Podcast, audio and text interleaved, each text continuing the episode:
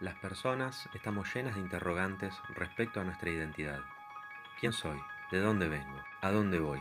¿Qué se espera de mí en esta vida? En distintas etapas de la vida vamos transitando caminos e intentando dar con una respuesta que satisfaga nuestra sed interior. Para ello nos valemos de distintas experiencias, ideas, consejos y recursos. Mientras eso ocurre, la cultura de nuestros días intenta proveernos respuestas a través de diferentes distracciones y hasta evasiones. En el fondo, resuena una pregunta aún más profunda. ¿Soy amado por alguien? Ingresar juntos a la lectura de la carta de Pablo a los filipenses es ir directo a las profundidades de la experiencia de vida de un hijo de Dios. A lo largo de sus frases encontraremos respuestas que son llaves de verdadera vida y espiritualidad. Partiendo de si somos amados por alguien y siguiendo hacia muchas otras preguntas, iremos encontrando las respuestas que buscamos cuando demos lugar a que nuestra mente y nuestro corazón se llenen del sentir que hubo en Cristo Jesús.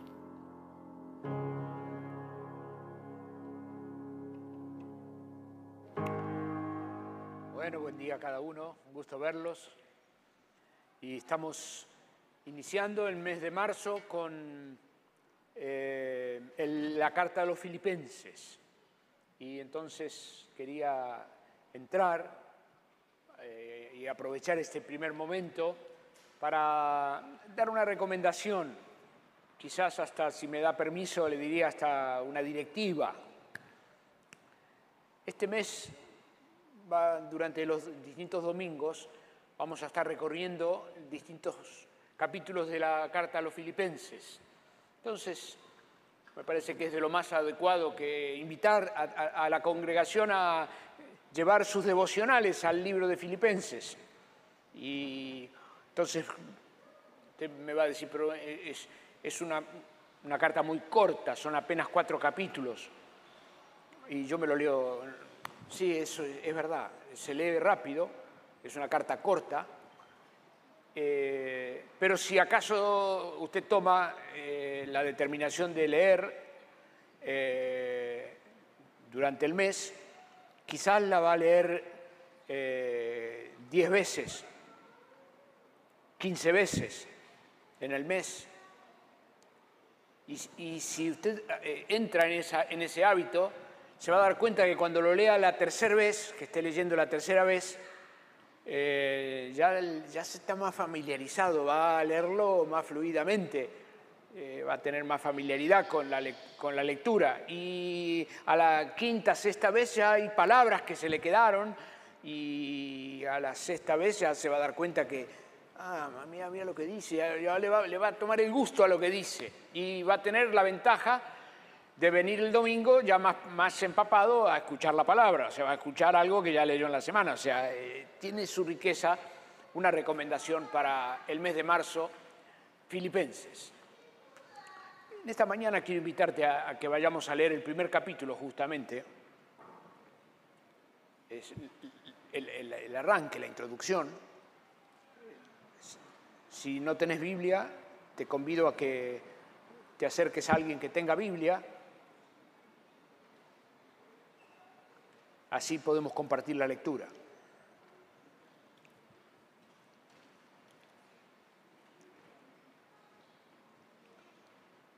Pablo y Timoteo, siervos de Jesucristo, a todos los santos en Cristo Jesús que están en Filipos, con los obispos y diáconos. Gracia y paz a vosotros de Dios nuestro Padre y del Señor Jesucristo. Doy gracias a mi Dios siempre que me acuerdo de ustedes, siempre, en todas mis oraciones, rogando con gozo por todos vosotros, por su comunión en el Evangelio desde el primer día hasta ahora, estando persuadido de esto, que el que comenzó en ustedes la buena obra, la perfeccionará hasta el día de Jesucristo. Como me es justo sentir esto de todos ustedes, por cuanto los tengo en el corazón, y en, mis, y en mis prisiones, y en la defensa y la confirmación del Evangelio. Todos ustedes son participantes conmigo de la gracia. Porque Dios me es testigo de cómo los amo a todos ustedes en el entrañable amor de Jesucristo. Y esto pido en oración, que su amor abunde aún más y más en ciencia y en todo conocimiento, para que aprueben lo mejor, a fin de que sean sinceros e irreprensibles para el día de Cristo, llenos de frutos de justicia que son por medio de Jesucristo, para gloria y alabanza de Dios. Hasta aquí nomás leemos ahora.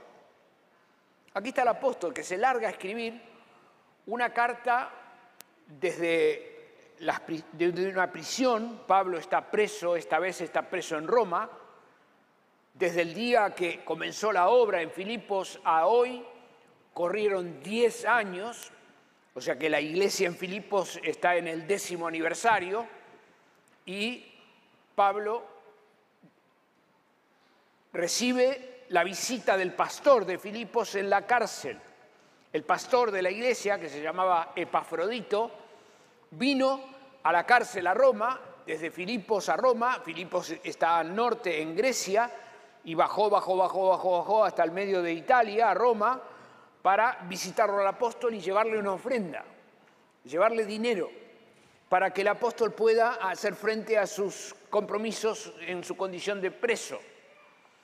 Y el pastor, Epafrodito, trae saludos y, le da la oportunidad a Pablo de preguntar cómo está fulano y cómo está Mengano y cómo está y, y creció y se casaron y tienen dos hijos y eh, es las cosas que pasan en una comunidad es eh, Pablo, que mientras que está el pastor, todavía con él ahí en el tiempo de la cárcel, se pone a escribir y les escribe una carta para que cuando vuelva el que trajo el dinero, se lleve una carta, se lleve una devolución. Y esta carta es una devolución que el apóstol Pablo hace a los hermanos que quedaron en Filipos en su décimo aniversario, más o menos. Estaban en el 10 años desde que comenzó la obra. ¿Qué, hay acá? Bueno, a diferencia de otros, de otros escritos del apóstol Pablo, esta carta no tiene, no tiene ninguna exhortación, no se refiere a problemas que haya en la congregación, como efectivamente lo hace en otras cartas, sino que Pablo está tranquilo eh, escribiendo fraternalmente, una carta pastoral, muy pastoral, donde él, eh, bueno, le, llamo la atención simplemente que esto le va a pasar a usted cuando vaya por la quinta lectura, le va a empezar a saltar este tipo de cosas. Pablo y Timoteo, siervos de Jesucristo a los santos, o sea, a diferencia de cómo Pablo se presenta en otras cartas, acá no está hablando el apóstol de Jesucristo, ni está, ni está hablando eh, el, que, eh, el, que, necesita una, una posición firme para exhortar, sino que está Pablo y Timoteo, siervos de Jesucristo, les está hablando a los amados hermanos de, de Filipos. Pablo va a escribir a corazón abierto. Mire, Yo tuve un papá que era un maestro de las escrituras, que respiraba la Biblia. Mi papá era un maestro de Biblia que conocía la escritura y enseñó la escritura por durante muchísimos años en todo el país. Y cuando él se fue poniendo mayor, a mí me, llamó, la atención, me llamaba la atención, lo hablé con él largamente, la forma que él se hablaba y hablaba como si él fuera un amigo de Pablo. Él, el hablar, ya hablaba como que lo tenía ahí, como que él le conocía el color de la barba. Al punto que yo más de una vez hablé con mi papá, diciéndole, pero papá, ¿cómo puede ser que, tanta familiaridad? Bueno, cuando usted lea el texto, la décima, un maestro de Biblia lo leyó, lo estudió intensamente. Pero Pablo en esta carta es, un autor que se deja amar, se deja, te integra, estás en el tú a tú con Él, habla fraternalmente y le dice cosas a los hermanos que son propias de un hombre, de un humano. No hay ninguna situación misteriosa en el apóstol Pablo. No, es un hombre que está preso. Y desde su condición de preso está escribiendo una carta a gente a la cual él ama y conoce. Pero ¿cómo los conoce? Sí, sí, Pablo fue el que los llevó al Señor. En, la iglesia seguramente estará el carcelero de Filipos, el carcelero, ¿se acuerda el carcelero? El que, el que lo tuvo preso y, que hubo un terremoto esa noche. ¿Se acuerda que la noche que, el carcelero se iba a matar?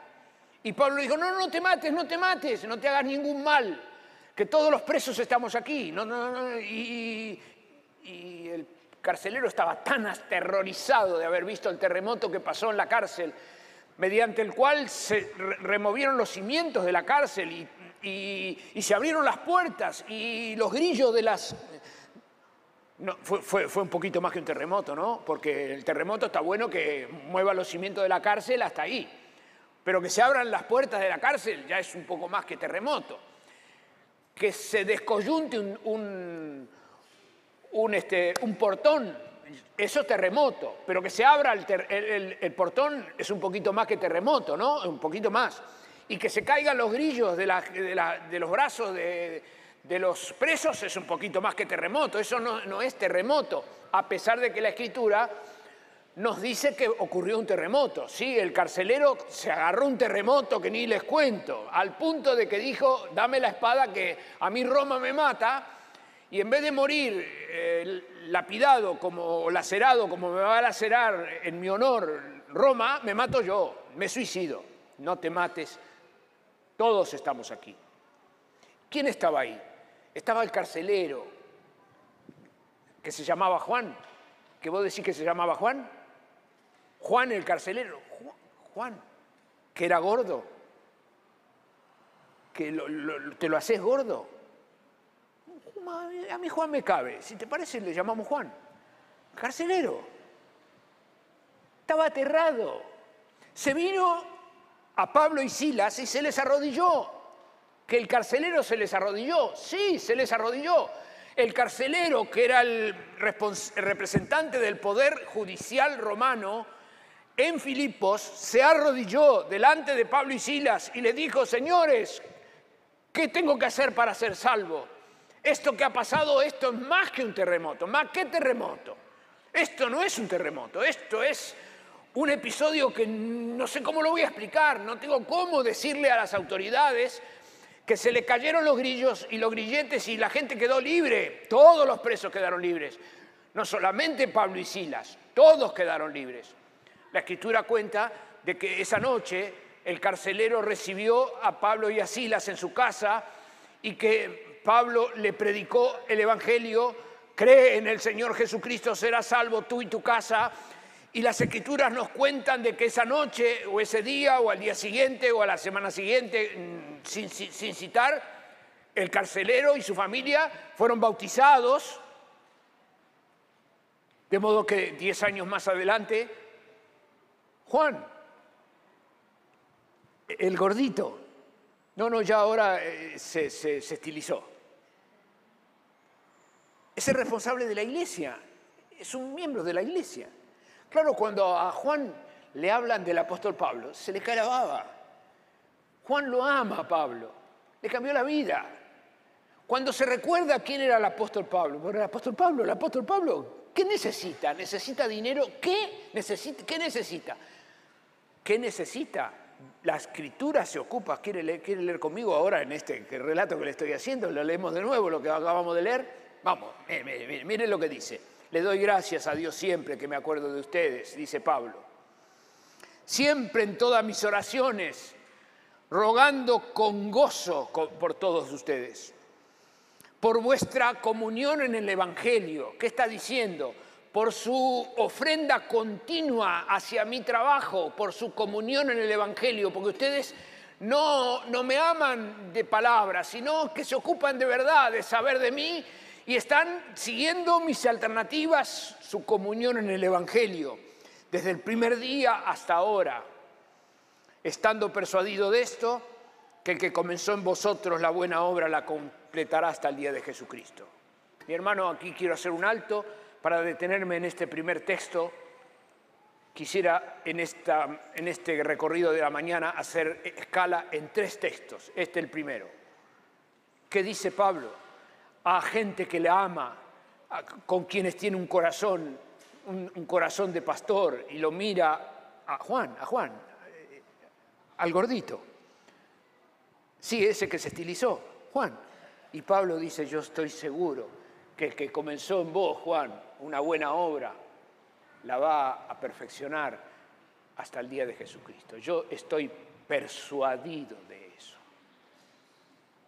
Este es el corazón de un pastor. Es el corazón de un siervo de Dios, de una sierva de Dios, que llevó a una persona al conocimiento de la verdad, que no está pendiente o este, comiéndose las uñas a ver cómo le irá o qué pasará con ella. No, no, no, Pablo es un hombre sano, sano psicológicamente y sano en el liderazgo espiritual, diciendo, yo estoy tranquilo, estoy persuadido de que el que comenzó en vos una buena obra, que comenzó el día que aceptaste a Jesucristo como tu Salvador personal, el día que reconociste tu necesidad de Dios, el día que reconociste que Dios necesitaba perdonarte, el día que aceptaste que Jesucristo es el camino nuevo, vivo que el Señor abrió, el día que comenzó el Señor una buena obra. Esa buena obra que empezó no se va a detener hasta el día de la próxima venida del Señor Jesús. Esté yo presente o ausente, el que comenzó en nosotros la buena obra la va a perfeccionar la va a perfeccionar. ¿Qué, está diciendo? Lo va a hacer como, como en aumento, como, como cada vez más, cada vez mejor, cada vez completando. Bueno, la, el texto de la Escritura, verso 8, dice, porque Dios me es testigo de esto, me es testigo de cómo os amo a vosotros en el entrañable amor de Jesucristo. Hay evidentemente un vínculo entre Pablo y la iglesia de Filipos. El vínculo está porque Dios usó al apóstol Pablo en beneficio, en bendición de, sabemos seguro, del carcelero. También sabemos seguro de la familia del carcelero. No sabemos la deriva que tuvo eso, sabemos el origen, porque está en, Hechos el capítulo 16. ¿Y qué más sabemos? sabemos que el que comenzó en nosotros la buena obra la va a perfeccionar, la va a perfeccionar, no la va a hacer igual, la va a mantener, no dice la va a mantener. ¿Vio que dice? Bueno, esto, esto de, que, de las palabras lo va a encontrar a la, séptima leída, cuando vaya por la octava leída, fíjese que no dice, el que comenzó en ustedes la buena obra la va a mantener hasta el día de Jesucristo. No, no dice así, dice que la va a perfeccionar que cada uno va a ir creciendo en la gracia y en el conocimiento del Señor. Hay un segundo texto que viene, y viene ya mismo. Verso, vamos a,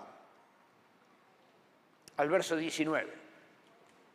Porque sé que por vuestra oración y la suministración del Espíritu Santo, del Espíritu de Jesucristo, esto resultará en mi liberación, conforme a mi anhelo y esperanza de que nada seré avergonzado, antes bien, con toda confianza, como siempre, ahora también será magnificado Cristo en mi cuerpo, o por vida o por muerte, porque para mí vivir es Cristo y morir ganancia.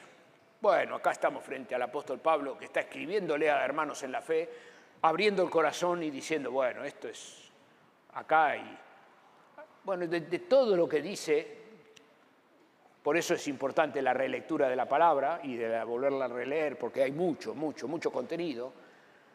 aquí quisiera eh, resaltar cómo el apóstol Pablo confía en la oración de los hermanos de Filipo a su favor. Y él, que sabe que han tenido con él comunión material, persistente en el tiempo, que sabe que tiene de los hermanos el cariño de los hermanos, la buena consideración de la, de la familia de la fe, ahora le agrega otro conocimiento. El apóstol sabe que los hermanos no solamente están dispuestos a dar materialmente y a expresar su afecto por el, por el apóstol, sino que ahora aparece la oración de la iglesia. Y la oración que intercede por, por un tercero. Esto es parte de, la, de nuestra vida cristiana, orar por otro. Somos llamados a interceder los unos por los otros, a interceder delante del trono de Dios por otro, interceder por nombre y apellido, por otra persona. No en general que bendigas a los hermanos, no que el Señor bendecía a la gente, a las personas, sino te pido por el apóstol Pablo y te pido por el apóstol que está preso en Roma, que lo llevaron, está en un, eh, en un trance judicial por predicar la palabra. Te pedimos por él. Y el apóstol está dando una devolución. Y el apóstol da su devolución diciendo, porque sé que por vuestra oración, perdón, voy, voy, voy despacito, que dice, porque, bueno, vamos a esperar, eh, podría decir porque espero, podría decir perfectamente, mire, mire qué bien queda el texto, porque espero que por vuestra oración, no, no, no, no, no dice espero, dice porque sé Está hablando el apóstol Pablo de la palabra de Dios, porque sé que a consecuencia de su oración y por la suministración del Espíritu de Jesucristo, bueno, aquí hay una palabra que no aparece más en el Nuevo Testamento, es el único texto que se refiere a la suministración del Espíritu. Eh, recién más temprano le, le conté un poquito acerca del trato que observé de mi papá con el apóstol Pablo. Bueno, otro de los textos con los cuales he charlado largamente con mi papá fue este, este otro texto, el tema de la suministración del Espíritu Santo. Y él me dijo un día en una de esas conversaciones, mira Raúl, es como que el cielo abre la lluvia, viste el grifo de la ducha, la suministración del Espíritu.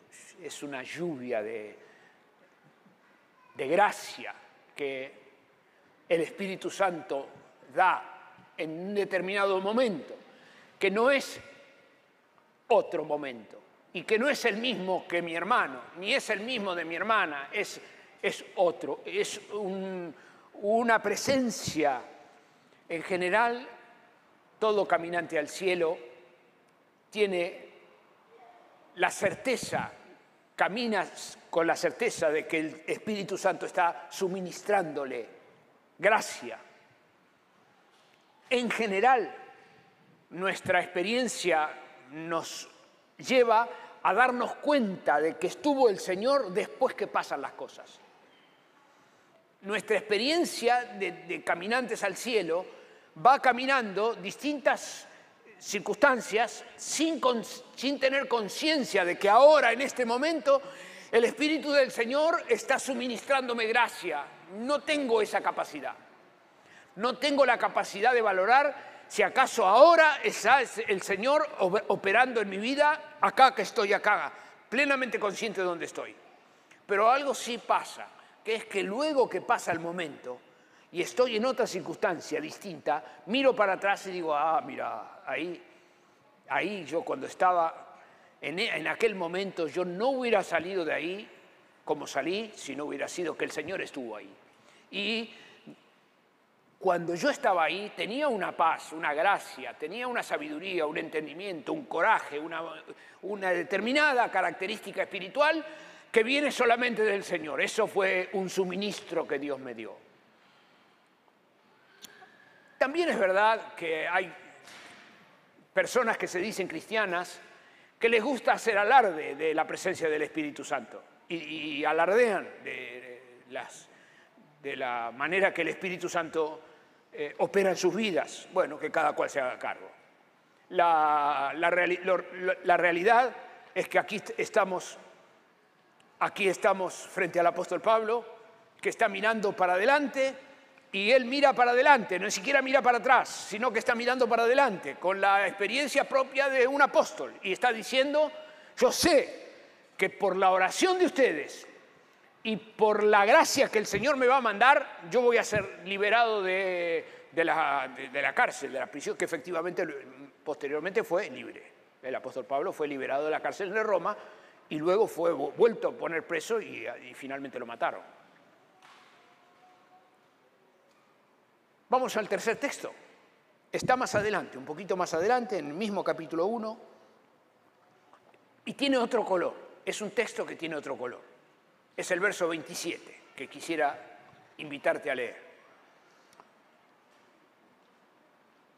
25.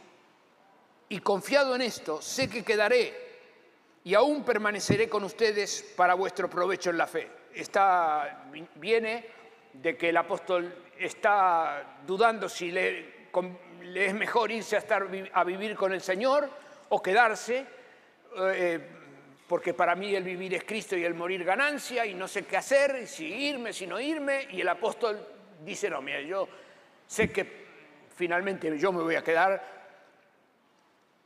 me voy a quedar, verso 26, para que abunde vuestra gloria en mí, en Cristo Jesús por mi presencia otra vez entre ustedes. Y verso 27 es el texto nuestro, que dice, solamente hermanos de Filipos, que los quiero mucho y que ustedes ven la presencia activa del Señor en la, vida y en la, en la misión que tenemos, solamente que se comporten como es digno del Evangelio de Cristo. Para que sea que vaya a verlos o que esté ausente, Oiga de ustedes que están firmes en un mismo espíritu, combatiendo unánimes por la fe del Evangelio, y en nada intimidados por los que se oponen, que para ellos ciertamente es indicio de perdición, mas para ustedes de salvación, y esto de Dios, porque a ustedes les es concedido a causa de Cristo, no solamente que crean en Él, sino también que, que, que, que, que, que ¿Qué dice? ¿Lo tiene ahí usted? Que padezcan por él, teniendo el mismo conflicto que habéis visto en mí y ahora oís que hay en mí. Bueno, acá el apóstol Pablo está ayudando a darle tono al carácter de los hermanos de Filipo. Está entonándolos. Las circunstancias sociales en las cuales vivían no eran las mejores y había mucha adversidad. La adversidad a la fe es una adversidad que nosotros en la sociedad actual la podemos entender perfectamente, porque a nosotros nos toca caminar una cultura que es muy adversa a nuestra fe. Y mantenerse en la fe es un trabajo, una militancia. Necesitamos tener la, la intención de cuidar nuestra fe. Porque la persona que descuida y deja de tener la intención de cuidar su fe, la pierde, la pierde, la apaga la fe. La fe hay que alimentarla y a la fe hay que protegerla, hay que ocuparse de la salvación con temor, con temblor. Esa es la recomendación de la palabra. Necesitamos tener la intención, el interés de preservarnos cerca del Señor y hacerlo a propósito, todos los días, con intencionalidad.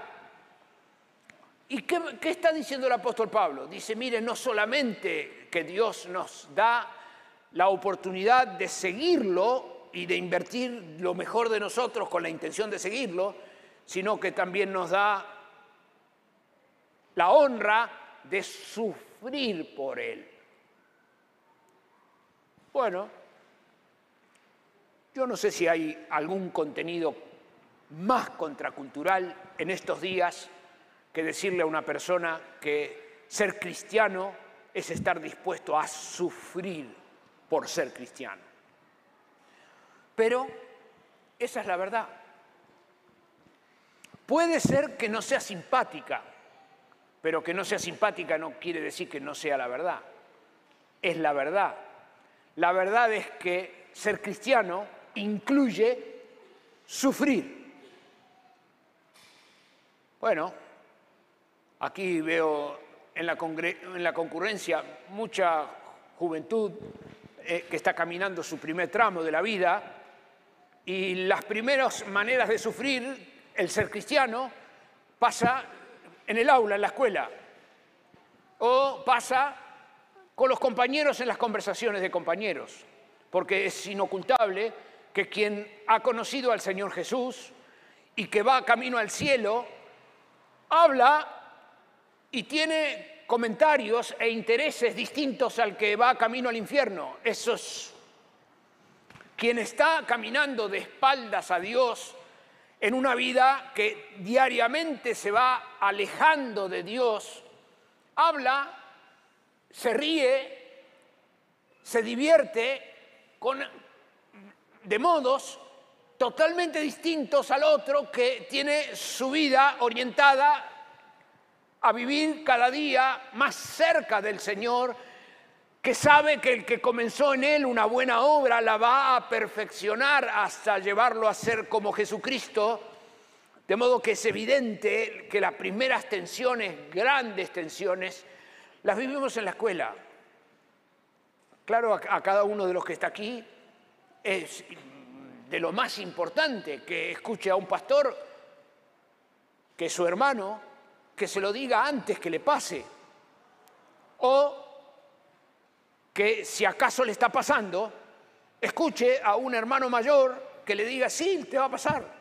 Y no es, eh, eso no es que te hace una víctima, no, eso te da la honra, la honra de ser perseguido por el Evangelio.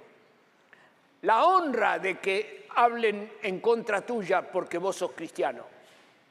El apóstol Pablo dice, no solamente, dice verso 27, no solamente que se comporten como es digno del Evangelio, que nada sean intimidados con los que se oponen, porque los que se oponen para ellos oponerse es un indicio de su perdición, más para ustedes es un indicio de salvación, o sea que una persona salva de suyo va a tener conflictos y va a tener eh, adversidades, porque a ustedes les es concedido a causa de Cristo no solamente que crean en Él, sino también que padezcan por Él.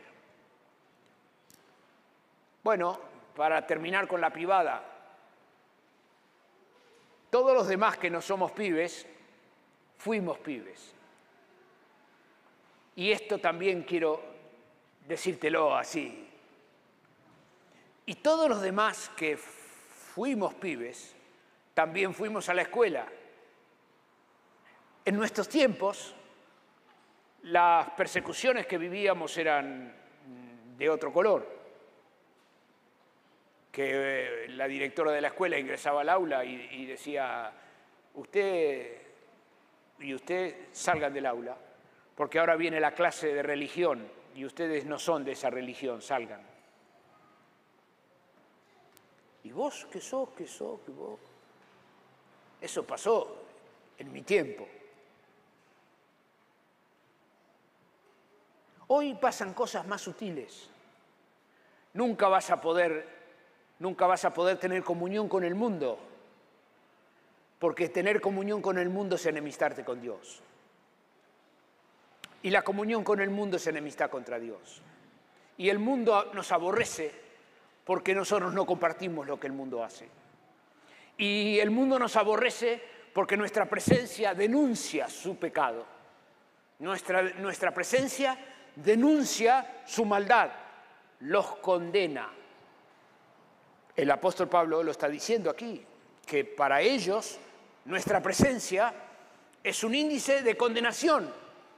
Nos aborrecen, les amamos. Ama a tu enemigo, ama a tu prójimo, amalo no te, no te enojes, no te molestes, ni te desalientes. Fortalecete. Esto es lo que el apóstol Pablo está diciendo a los filipenses. Fortalezcanse. Hay adversidades. Y el apóstol se pone él en primera persona diciendo, yo estoy preso por ser cristiano. Y las razones por las cuales yo estoy preso es por haber predicado a Jesucristo. Por eso estoy preso. Y ustedes ven que yo tengo adversidades al extremo de estar preso. Bueno, cobren coraje, porque yo estoy acá, lo más gozoso y dispuesto a seguir adelante. El que comenzó en nosotros la buena obra, la va a perfeccionar hasta el día de Jesucristo. Y concluyo diciéndote, hermana mía, no seamos ingenuos. Ser cristiano es estar dispuesto a ser señalado, como mínimo. Puedo vivir ese señalamiento como una, una cuestión que me, que me da, me hace una víctima, un pobrecito. O por el contrario, puedo vivir ese señalamiento con gozo, con la alegría de saber que mañana a la mañana viene el Señor Jesús y el Señor Jesús viene a buscarme a mí. ¿Por qué? Porque yo tengo la señal de que me viene a buscar, la señal de que el Señor me viene a buscar, es ese dedo que me señala, ese dedo que me marca, me marca que yo no soy de este mundo, yo soy del Señor Jesús, por eso tengo ese dedo. Y ese dedo, lejos de atemorizarme, me está dando esperanza, ese dedo que me, acusa, es el dedo que me marca como un, como un ciudadano del cielo. ¿Quieres que te lo diga otra vez? Te lo digo otra vez, especialmente para aquel que está hoy viviendo un día de tribulación o el que está hoy viviendo un día malo. Hermano, la tribulación momentánea que estás viviendo es la garantía de que mañana te espera estar para siempre con el Señor. Sufrir por el Evangelio es la garantía que tu corazón tiene de que está empoderado por el Espíritu Santo, porque nadie que no tenga el Espíritu Santo aguanta un dedo acusador o una persecución aguantamos con gozo una persecución porque está el Espíritu Santo morando en nuestro corazón. Y el Espíritu que mora en nuestro corazón es el que nos garantiza que mañana a la mañana estaremos para siempre con el Señor. De modo que vivamos la persecución o las dificultades, las tribulaciones con gozo, sabiendo que el que comenzó en nosotros la buena obra, la va a, ¿a qué? La va a perfeccionar hasta el día que venga el Señor Jesús. Un beso grande a cada uno.